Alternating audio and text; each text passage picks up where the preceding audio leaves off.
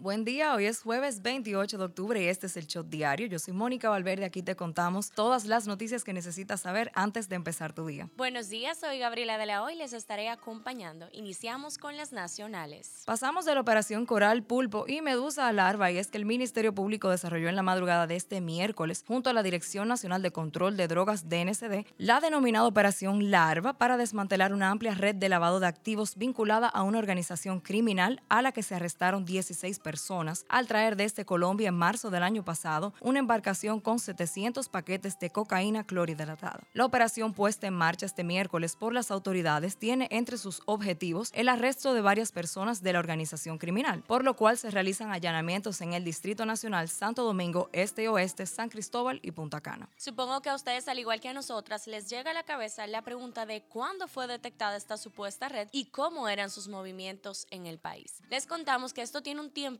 cocinándose, pues la Procuraduría y la DNCD informan que el 16 de marzo de 2020 lograron apresar en flagrante delito a 11 personas al interceptar una embarcación en la costa de Nigua, San Cristóbal, que provenía desde Colombia y que tenía a bordo 700 paquetes de cocaína. Luego las autoridades arrestaron a otras cinco personas vinculadas a la red criminal que movía la droga y por ahí María se va. Así es, y las autoridades además dijeron que tienen identificados a varios integrantes de la poderosa organización del crimen, ligada directamente con el lavado de activos, el narcotráfico y porte y tenencia ilegal de armas de fuego, aunque hasta este momento no los han nombrado. A propósito de esto, la Procuraduría Especializada de Medio Ambiente realizó en el día de ayer un allanamiento y clausura en la famosa discoteca La Santa Lounge, ubicada en la calle Jesús de Galíndez del ensanche Osama. A pesar de que muchas personas, incluso medios, suponían que la clausura se debía a allanamientos de la Operación Larva y que este centro nocturno estaba ligado al narcotráfico, estos mismos dijeron no señor y aclararon que el motivo del cierre fue por decibeles de ruido, no fue por drogas, fue por bulla. Pero a quienes sí allanaron como parte de la operación Larva fue una financiera dentro de la plaza Bella Vista Mall. A nosotros solo nos queda esperar sentados y con nuestras palomitas en Q para ver cómo se desarrolla esto y quiénes resultarán ser los implicados. Y a propósito de esto, legisladores de distintas bancadas se pusieron adelante adelante y dijeron que favorecen que si algún congresista resulta eventualmente vinculado vinculado en la red de narcotráfico y lavado de activos denominado Operación Larva, que ojo, aún eso no lo sabemos, se ha destituido y drásticamente sancionado por la justicia. Pero como que se están poniendo adelante. Bueno. Si ustedes pensaban que la crisis generalizada que vive en estos momentos Haití no se afectaría de forma significativa, les decimos tranquilo Bobby que al menos en el tema de la gasolina no pasará. Y es que el presidente de la Asociación Nacional de Detallistas de Gasolinas, Ana de Gas, la verdad que aquí hay una asociación pato, Juan Matos aseguró que el hecho de que haitianos compren combustibles en República Dominicana debido a la situación de escasez que se vive en su país, no quiere decir que esto afectaría la demanda en la nación dominicana. La cantidad que se está vendiendo no es suficiente para que se desabastezca el país, dijo Matos. Suspendieron al procurador fiscal titular de la provincia de Valverde, Nelson Rodríguez González, porque supuestamente existen unas irregularidades en su administración. Esto lo informó el procurador general ante la Corte de Apelación del Departamento Judicial de Santiago, Juan Carlos Birken. Hasta este miércoles la búsqueda de casos de COVID en las escuelas y la vigilancia que llevan a cabo las autoridades sanitarias han determinado que 103 maestros y 67 estudiantes han dado positivo desde la apertura de las clases presenciales en septiembre pasado. Está fuerte la cosa para los productores de arroz, ya que tal como lo anunció el diputado Ángel Esteves del PLD, estos pasan por una situación difícil que podría degenerar en una crisis de impredecibles consecuencias. Esteves advirtió que los productores podrían perder su capacidad de rentabilidad debido a que los altos costos que experimentan los insumos agropecuarios. Bueno, mientras se le busca solución a eso, la Cámara de Diputados aprobó en única lectura un contrato de fideicomiso para la creación de Fondo Nacional de la Vivienda, Fideicomiso FOM Vivienda. Para que nos pongamos un poco en contexto,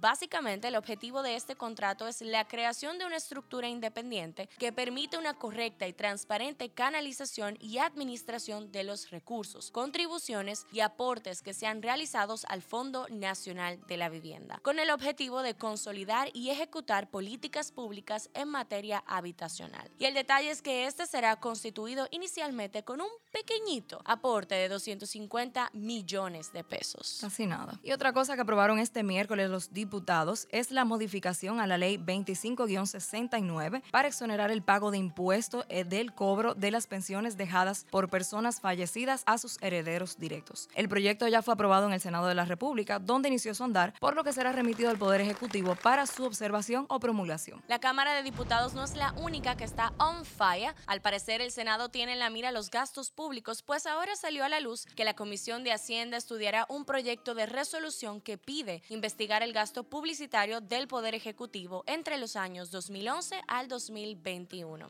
Esta decisión se tomó a raíz de que el senador Dionis Sánchez presentara la solicitud e indicara que en los últimos 10 años el gobierno ha gastado un promedio de nada más y nada menos que 5 mil millones de pesos en publicidad por año.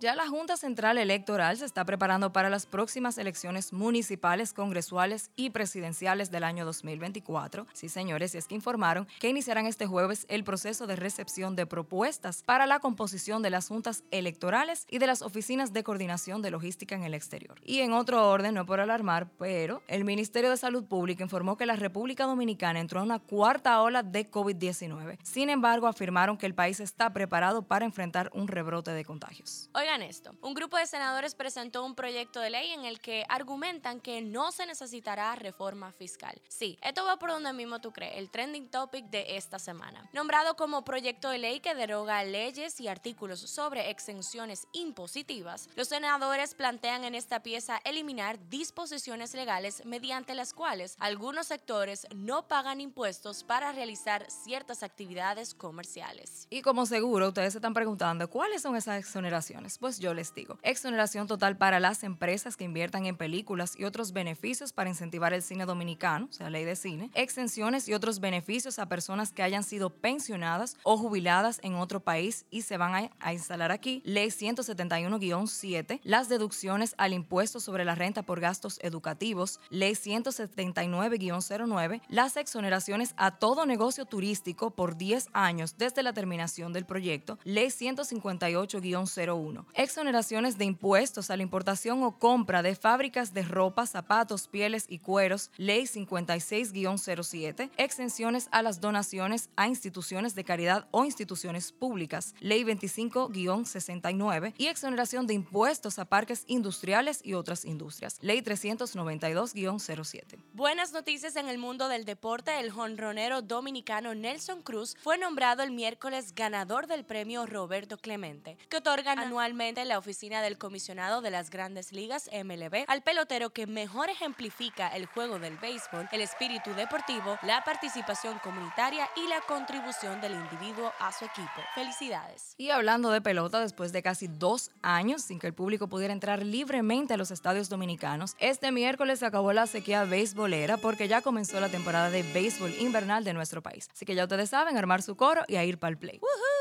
Nos vamos un ratito del patio y aterrizamos en las internacionales. El Papa se está asegurando y es que el Vaticano anunció que ha iniciado la suministración de la tercera dosis de la vacuna contra el COVID-19 a los mayores de 60 años, entre los que se encuentra el Papa Francisco de 84 años y a las personas frágiles en la Santa Sede. Yo me pregunto dónde estarán los anti-vaxxers cristianos. Me encantaría saberlo, de verdad que sí. Estados Unidos ha emitido el primer pasaporte con un marcador que no corresponde a los géneros masculino ni femenino, sino un género X o indefinido. Según el organismo gubernamental, esto se ha hecho con el objetivo de servir mejor a todos los ciudadanos estadounidenses, independientemente de su identidad de género. Yo sé que hay mucha gente que lo más seguro va a estar en contra de eso, pero en verdad me lo, encuentro muy cool para las personas eh, que se identifican como no binario. Río de Janeiro se quitó del COVID-19 ya que la ciudad más icónica de Brasil se adelantó a otras grandes urbes del país y desde este miércoles no exige más el uso de mascarillas al aire libre para evitar contagios por COVID-19. Una medida que también empezará a aplicar Brasilia desde la próxima semana, mientras que el presidente brasileño dice que la vacuna facilita el desarrollo del SIDA. Vaya, vaya. La verdad que ahí no consiguen ponerse de acuerdo, pero en honor a la verdad, en Brasil se utiliza mucho los lugares al aire libre, o sea que realmente tú puedes no estar, no estar con mascarilla, eh, como dicen ellos, es al aire libre, pero la verdad que la mayoría de los restaurantes tienen esos tipos de espacios y sobre todo Brasilia, o sea, todos los edificios edificios. Esa ciudad está tan planificada que todos los edificios tienen sus terrazas, se conecta con restaurantes, o sea que hay que ver, ¿verdad? Eh, está ese ejemplo, pero, pero hay que ver dónde más se puede aplicar de manera justa. El Capitolio de Estados Unidos se llenó de policías tras registrarse una amenaza de bomba en el edificio del Departamento de Salud y Servicios Humanos. Como medida de prevención, se pidió la evacuación del edificio y hasta el momento no se han reportado más incidentes, pero las autoridades mantienen un monitoreo constante. Importantes vías en al menos 10 provincias de Ecuador permanecían el miércoles bloqueadas por grupos de manifestantes en el segundo día de una huelga en rechazo a la suba del precio de los combustibles y la política económica del gobierno del presidente Guillermo Lazo. Google ha habilitado un nuevo servicio que permite a los menores de 18 años, así como a sus padres o tutores, solicitar la retirada de sus imágenes de los resultados de búsqueda por considerarlas dañinas o impropias para su circulación pública. La medida llega casi tres meses después de que Google anunciara cambios en sus políticas de privacidad.